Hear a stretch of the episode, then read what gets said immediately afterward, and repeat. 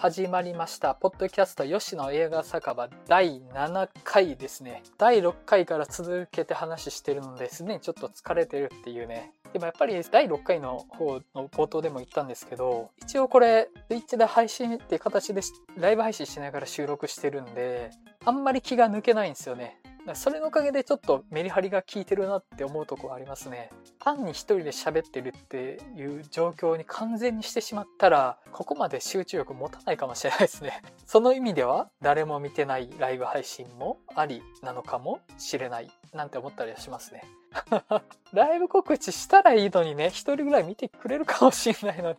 いいです。あの、なんかね、僕、ちょっと人前に出ていけるとこと人前に出ていけないとこのバランスちょっとおかしいかもしれないですね。ポッドキャスト配信してるのになんか、ライブ配信してますっていうのは恥ずかしいみたいな、ちょっと、バランス感覚おかしいのかな。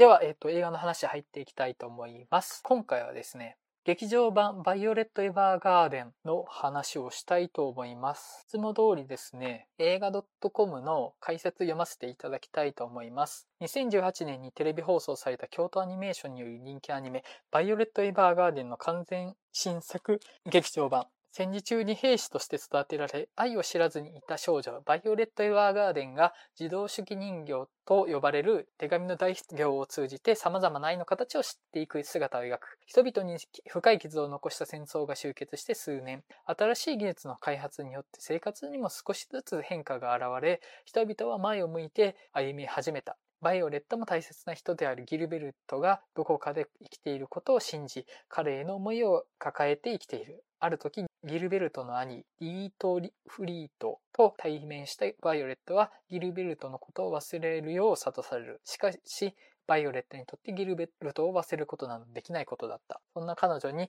ユリスという少年から代筆の依頼が入る。時を同じくしてバイオレットが働く CH 郵便社に宛先不明の一通の手紙が届き、点々点。監督はテレビシリーズに引き続き石立太一さんかな？が務めたと。はい。えー、っとですね、まず、僕はこのテレビアニメーション、バイオレット・エヴァーガーデンをどこまで見てたかって話なんですけど、テレビシリーズ13話だったかなまでは見てます。あと、スペシャル、30何分かのスペシャルは見てて、外伝っていうのがあるんですよね。劇場で上映してたやつ。実はそれは見れてなくって、テレビシリーズ13はスペシャル劇場版で見たってとこですね。はい。ちょっと正直な話させてもらえたらと思うんですけど、僕あの、テレビシリーズまでのバイオレット・エヴァーガーデン、そこまでハマらなかったんですよね。これは何でかわからないんですけど、おそらくもしかしたらなんですけど、手紙っていう題材がちょっとあんまりピンときてなかったのかなっていうのがあったのと、あとまあ、すごい完成度が高いシリーズで、1話1話が本当に無駄がないんですよね。一つの手紙の代筆を依頼された依頼人のドラマを1話の中で起承転結して描き切るっていうのに対して全く無駄がないので、すごい完成度高いんですよね。ただ、ちょっとその、とてつもない完成度の高さが遊びをなく感じてしまったって言ったらいいのかな。洗練されすぎてて自分が入り込む余地がないみたいな物語に捉えたんですよ。で、そこの余白というか好きみたいなものはちょっと僕欲しかったなと思ってて、まあ人情物なわけですよ。手紙の代筆を頼まれてその人の心を解きほぐしていくっていう物語なわけで、人情物なんですけど、人情物って完成度が高すぎると自分の心に入り込む余地というか好きみたいなものがあんまりなくなってしまうのかなと思って、うん、感動って結構自分の心の中になんか間違って入っちゃったみたいな瞬間に生まれるのかなって思う時があって、完成度の高い彫刻を見て、完成度のあまりの高さに、その彫刻は自分の世界のことではないのかなっていうふうに感じてしまったって言ったらいいですかね。すごいんですよね、本当に。とてつもない完成度だなと思って。あとね、テレビシリーズなのにめちゃめちゃ作画がいいんですよね。ここね、驚きましたね。ってな感じでした。テレビシリーズまでは。僕の中のバイオレット・エヴァーガーデンに対する感想はですね。ただですね、劇場版ですよね。今回の140分ある劇場版は、刺さったというか、ほぼなんか自分の内側の森の物語として捉えてたっていう感じでしたね。まず、冒頭でテレビシリーズの10話のの先の物語が描かれるんですよね。で、このテレ、あ、えっと、このポッドキャスト余裕でネタバレしていくんで、すいません。まだ見てない人に対する紹介とかじゃないです。完全なネタバレポッドキャストです。もし見てなくて聞いてる方がいたらここでやめてもらった方がいいと思います。はい。テレビシリーズの10話が嫁いくばくもない女性から自分が死んだ後の娘に向けて50年間送り続ける手紙を50年分書き溜めるっていう話なんですよね。で、ファンの間でも、このエピソードが最も評価が高いと言われてるエピソードで、確かに1個のエピソードとしての完成度が高いし、いわゆる泣けるエピソードですよね。親から子に向けて何かっていうのは、感動として巨大なものになるっていうのはありますよね。で、その10話の続きのエピソードから始まると。で、ここでね、冒頭のエピソードがね、あ、この映画いけるわ、この映画は刺さるわって思った部分だったんですけど、さっき言ったんですけど、テレビシリーズのバイオレット・エヴァーガーデンが手紙っていう媒体がピンとこなかったっていうのを言ったんですけど、その中で10話が一番手紙の役割みたいなものに自覚的に作られた話だったなとは思って、基本的に他の和の物語って遠くにいる人に言葉を届けるための手段なんですよね。それは空間的な距離であったりとか、ちょっと話しかけづらい人に対して文字という形を通じて語りかけたりするっていう役割がより強い物語だったんですけど、10話はすでにいない人からの言葉を今の言葉として届けるための手段としての手紙っていうものが描かれてるんですよ。で、そこがすごい重要だったなと思って、単に距離であるとか、心の隔たりを超える以上のものを手紙に預けられてるんですよ、10話は。それは死の世界と生の世界ですよね。もうないものとまだあるものをつなげる機能としての手紙が使われてると。いつかなくなってしまうものが、いつかなくなるとしても、存在の価値をこの世界に刻みつけるためのものなんですよね。手紙って。手紙ってというかその10話においての役割は。で、それを煮詰めたのが劇場版なんですよ。そのテーマを煮詰めたのが。そこがすごいいいなと思って、10話自体は僕そんなに刺さらなかったんですけど、劇場版はすごいいいなと思ったのが、ようやくバイオレット自身の物語を紡ぐ話になってくるんですよ、劇場版で。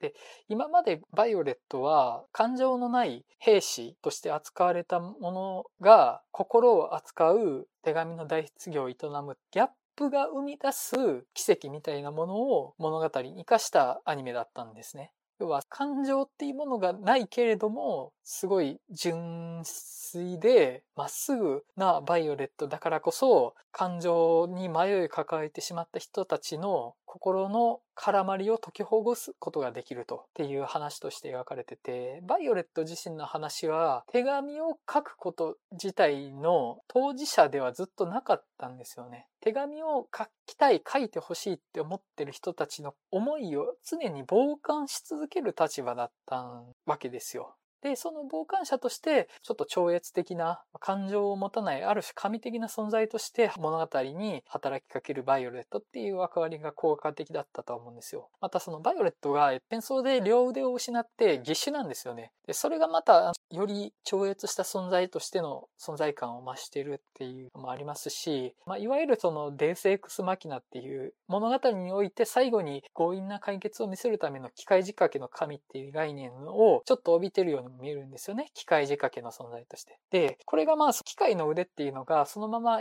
バイオレットが人の心に近づいて心を紡ぐためのタイプライターって手段とバイオレットが直接的につながってるように見えるツールとしても働いてるなと思ったんですよね。今回その劇場版の大画面で見て思ったんですけど、タイプライターとバイオレットの義手の間に境目がないんですよ。どちらもが機械的に動いてて、ただその、やっぱりその義手はバイオレットの一部なわけなのでね、バイオレット自身が誰かにとってのタイプライターなんですよ。心を紡ぐための媒介なんですよね。媒介って考えると、まあその神、さっき神的って言ったんですけど、巫女っていう言い方ができるかもしれないですね。あちら側とこちら側をつなぐ巫女としての役割を持ってると。で、それがやっぱり10話だと際立つんですよ。で、10話は生の世界と死の世界をつなぐ存在なので、まさに巫女的な存在ですよね。で、それを今度はその力を自分自身の物語を解きほぐすために、自分自身の思いを紡ぐために使うっていうのが劇場版なわけですよね。そこがね、良かったんですよ。結局テレビシリーズってずっとどこかバイオレットって完全に当事者にならない傍観者なところが僕寂しいなと思ってたところがあって、もっともっと当事者になってほしいなっていう思いがあったんですよね、見ながら。そこでようやく当事者になってくれたと。で、それが、まあ、要は多分言ってることちょっとこんがらがっちゃってるんですけど、手紙の役割を最も強烈に持ってる、その生の世界と死の世界をつなげるっていう物語の中で、バイオレット自身の物語を紡いでいくっていうのが、テレビシリーズでやってきたことの集大成であり、テレビシリーズでやりきれてなかったことの完結編でもあるなと思ったんですよ。劇場版は。で、また、劇場版は、現在進行形の時勢の中では、バイオレットはもうすでにいないわけなんですよね。過去なんですよ。バイオレット自身がもうすでに過去であると。バイオレットの生きた時代よりも未来の話。で、かつてバイオレットの代筆業のお客さんであったその10話の手紙を残された女の子が年老いて死んだ後の物語。10話の物語の2代後か。2代後の女の子が現在進行形の時制の中での物語の語り手となっている。形で、バイオレットっていうかつていた自動手記人形の存在を追いかけていくっていう物語ですよね。現在進行形の時間の中では。この映画自体が、バイオレットが生きたっていうことに関する手紙なわけですよ。で、その手紙を、その女の子は受け取ったわけですよね。実際に具体的な手紙として作中に出てきて、それを女の子が読んだわけではないんですけど、自分の祖母が自分の曽祖母が死んだ後に曽祖母から送られた手紙が届き続けて、それによって支えられてたっていう話を聞いて、その手紙を代筆したバイオレットという自動式人形に関しての物語を受け取ったっていうこのこと自体が手紙なわけですよ。で、手紙っていうのは要するに記憶ですよね。この世界で生きた記憶ですよね。で、それを人に紡ぐと、人に受け渡すとっていうことが手紙の役割として持ってる。で、それ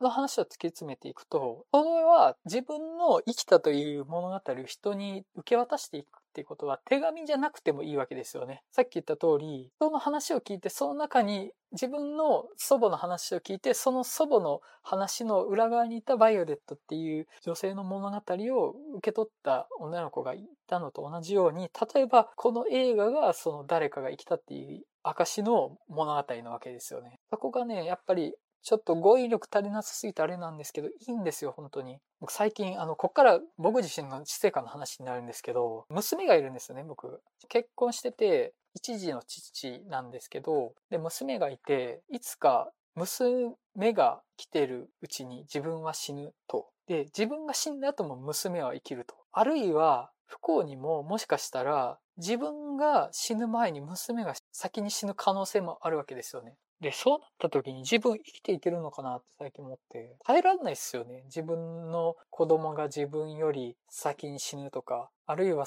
自分が死んだ後に子供が生きてるっていうことに対して怖いんですよ。自分の死、あるいは子供の死。で、それでも世界が存在しているっていうことが怖いんですよね。耐えらんないくらい怖いんですよ。想像できます？なんか、自分の大事に思ってる人が死んじゃった後に自分が残されるとか、あるいは自分が大切に思ってる人よりも自分が先に死んじゃってその人を守れなくなるとかって想像したら身の毛をなちません？あの、とんでもないことですよね。絶望ですよ。なんかこの世に絶望があるとしたら、大切な人を残して自分が死ぬか、自分の大切な人が自分より先に死ぬか、どっちかですよ。この世界で最も巨大な絶望ですよね。こんなことを感じるために自分は生まれてきたのかって思うと嫌になっちゃいますよね、生きてるの。ただ、そこに対して僕たちは戦わないといけないわけですよ。いつか死ぬとしても、自分の大切な人を残して自分が死ぬとしても、あるいは自分の大切な人が自分より先に死ぬとしても、この世界で生まれて以上は戦っていけないといけないわけですよ。いつか終わるものに対対して、絶対に勝てない戦いを挑まないといけないわけですよ。それは、命であったり、時間であったりするわけですよね。有限なものに対して、その終わりに怯えながら、それでも戦わないといけないわけですよ。で、その戦いは何か想像した時に死を恐れないことだなと思ったんですよ。この映画を見ながら。それのためにはどうしたらいいのかなって見ながらずっと思ってて、それって自分が死んでも何かが残ってるように努力するってことしかないのかなと思ったんですよ。あるいは、たとえ自分の大切な人が万が一自分より先に死んだとしても、その人が残した何かを絶対に自分の中に受け止めることだと思ったんですよね。絶対来る終わりに絶対に負ける戦いを挑む方法は、それしかないなと思ったんですよ。そこを信じてないと生きていけないなと思って。で、この劇場版バイオレット・エヴァーガーデンが、その自動式人形っていう職業自体がもうすでに社用になりつつある時代のものとして描かれてるんですよね。で、いろんなものの終わりが掛け合わされてるんですよ。誰かの死であったり、楽しかった時代の終わりであったり、あるかつて栄えた業界の衰退であったりとか、いろんなものが終わっていく物語なんですよね。その中で何かを残す、残そうとする人たちの話かなとで、さっき解説の中でも言ったんですけど、バイオレットがこの話の中で入院してる男の子の仕事を受けるわけですよ。で、この入院してる男の子はもうもうすぐ死んじゃうので、家族に言葉を残したいっていうのがあるんですけど、で、その結局、まあその男の子の本当に最後のところで、手紙では間に合わないってなった時に電話が登場するんですよね。で、電話が登場することで誰かが残したっていうことにはなるんですけど、同時にそれはその手紙の時代の終わりなわけですよ。手紙っていう形自体は残ったとしても、その電話が登場する前にあった手紙の魂みたいなものはそこではもうすでに終わっていっちゃってるわけですよね。かつてあった手紙はそこで死んでいってるわけですよ。で、さっき言った現在進行形の時勢の中では、かつての手紙はもうすでに死んでるわけなんですよね。ただ、その女の子は、かつてやった手紙という物語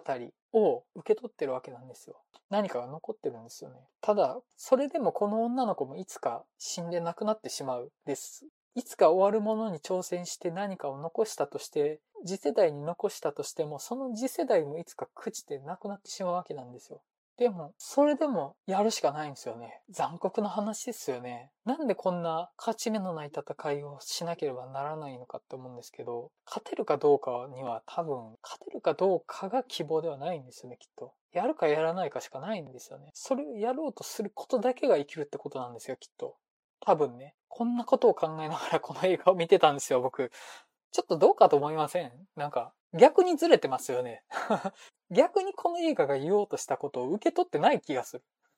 ちょっとその、もうちょっと身近なところの話をさせてもらうと、ちょっと気になったとこ何個か挙げると、えっと、少佐っすよね。ギルベルト少佐が、実は生きてたと。で、ちっちゃい貧しい島になんか流れ着いて生活してるんですよね。あの、これまでの素性を隠して。地中海の孤島みたいなとこですよ。なんかシチリアとかそっち系の。で、そこでまあ身柄を隠して、もう過去は自分は傷ついた記憶しかないから、そしてそのバイオレットを戦争に巻き込んで傷つけた記憶しかないから、もうここでそのかつての過去は捨てて生きていきたいっていうので、バイオレットに会おうとしなかったりするわけなんですけど、ここ結構気になりませんでした？ちょっとやりたいことはわかるけど、ギルベルトの役回り、ちょっと損な役回りですよね、これ。正直無責任に感じちゃいましたね、このあたりは。傷つけたからもう会わないって、自分を慕ってた人間に言いますちょっとあまりに身勝手ですよね。ラストの大団円に向けてるためのための展開とはいえ、ちょっとあまりに酷な展開だったなと。バイオレットにというよりは、ギルベルトに対して酷な展開だったと思うんですよ。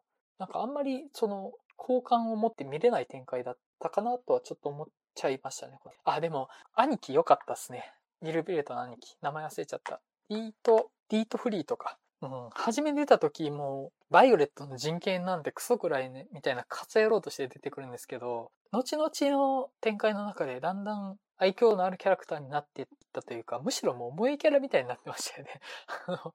ギルベルトの思い出を共有できるのがバイオレットぐらいしかいないから、バイオレットに絡んでくるんですけど、でかい犬かみたいな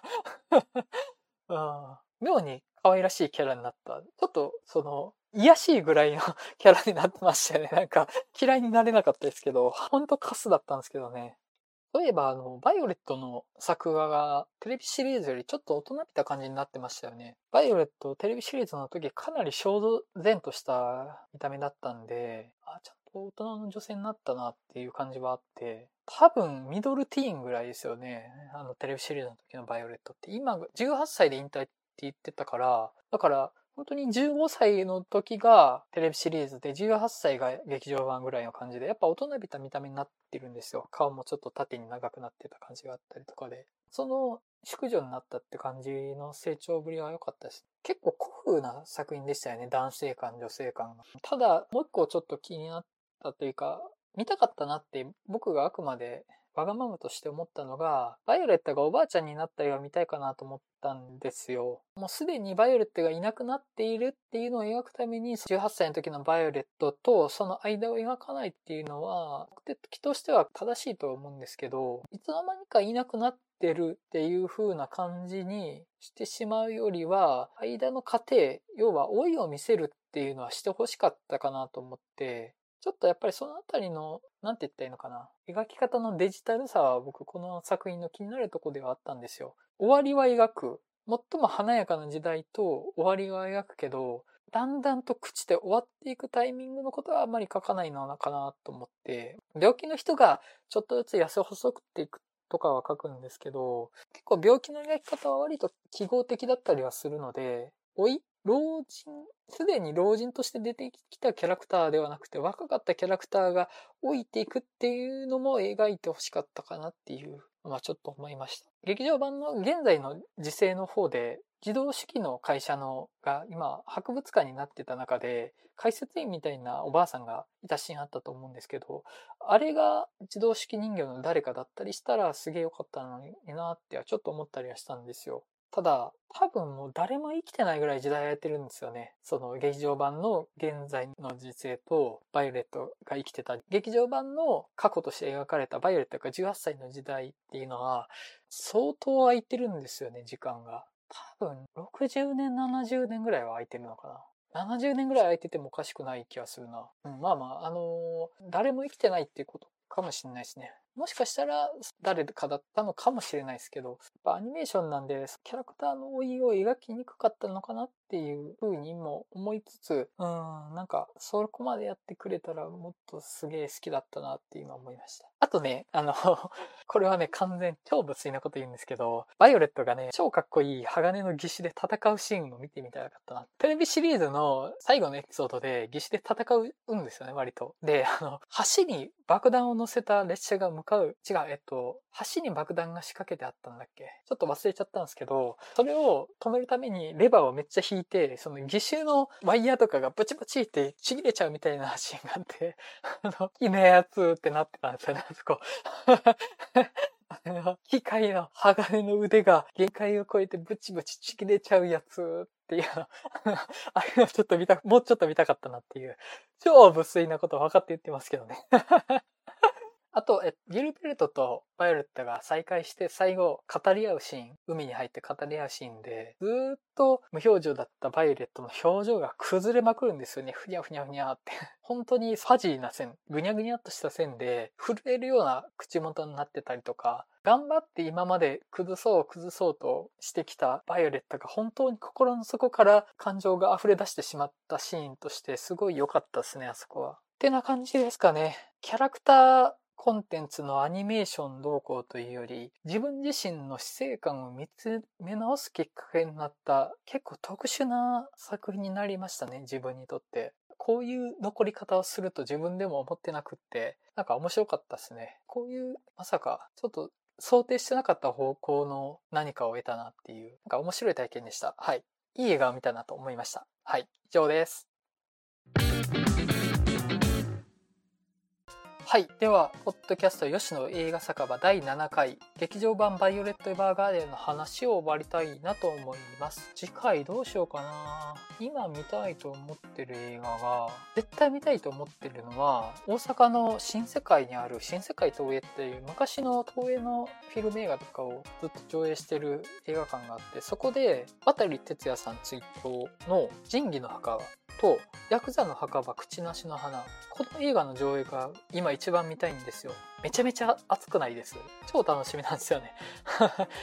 今一番見たいのはこの映画なんですよ。で、次がね、あれですあれ。異端の鳥っすね。ナチスのホロコーストもののやつと、アーロン・ソーキン監督のシカゴ七裁判。この辺りも気になるんだよなでもまあ、今一番最優先するのは、仁義の墓場とヤクザの墓場口なしの話すね。この2本が見れたら、今週で他何も見れなくてもまあいっかって感じですね。あとは、来週公開で言うと、あ、スパイの妻だ。スパイの妻見たいっすよね。超面白そう。僕あの、黒沢明、あ、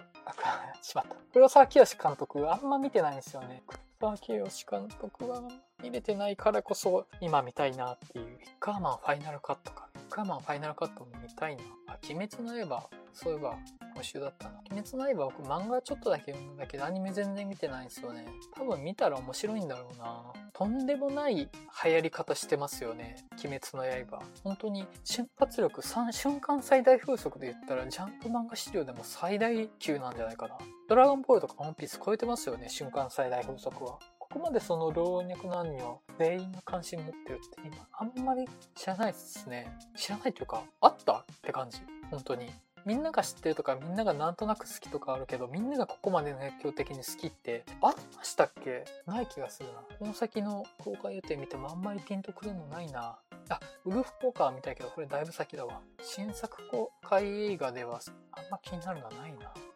本当に今、仁義の墓場とヤクザの墓場口出しの花が一番気になるんですよ。スパイの妻とかかな。スパイの妻は絶対見るからな。あと、最近見た映画というより、ユリ映画論みたいな話をしたいかなと思ってて、ユリって好きなんですよ。ユリが好き。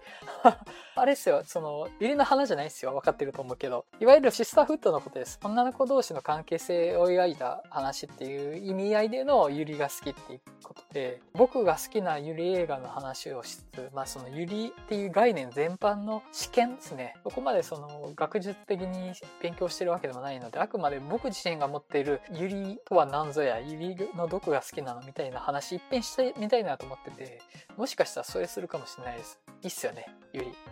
あの、僕の言ってるユリ特殊なんでね、あの自分の中で勝手に再定義したユリっていう概念なんで、リズと青い鳥と県警隊組織暴力は僕同じユリ映画って箱に入れてるんでね、あの、もしかしたら期待に添えないかもしれないです。あの、リズと青い鳥と県警隊組織暴力、それぞれどんな映画か知ってる方いたら多分むちゃくちゃ言ってるなってわかると思うんですけど、同じテンションで見て楽しんでます。いいっすよ、どっちも。あの、自分の中で明らかに一般的なユリの意味と歪めて言ってますけどね。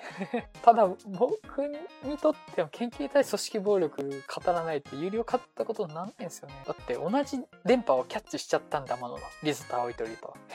はい。そんな感じで、スパイの妻か、ユリ映画の話をしようかなと思います、次回は。それでは、今回のポッドキャストこれにて終わりたいと思います。それではまたお会いしましょう。さよなら。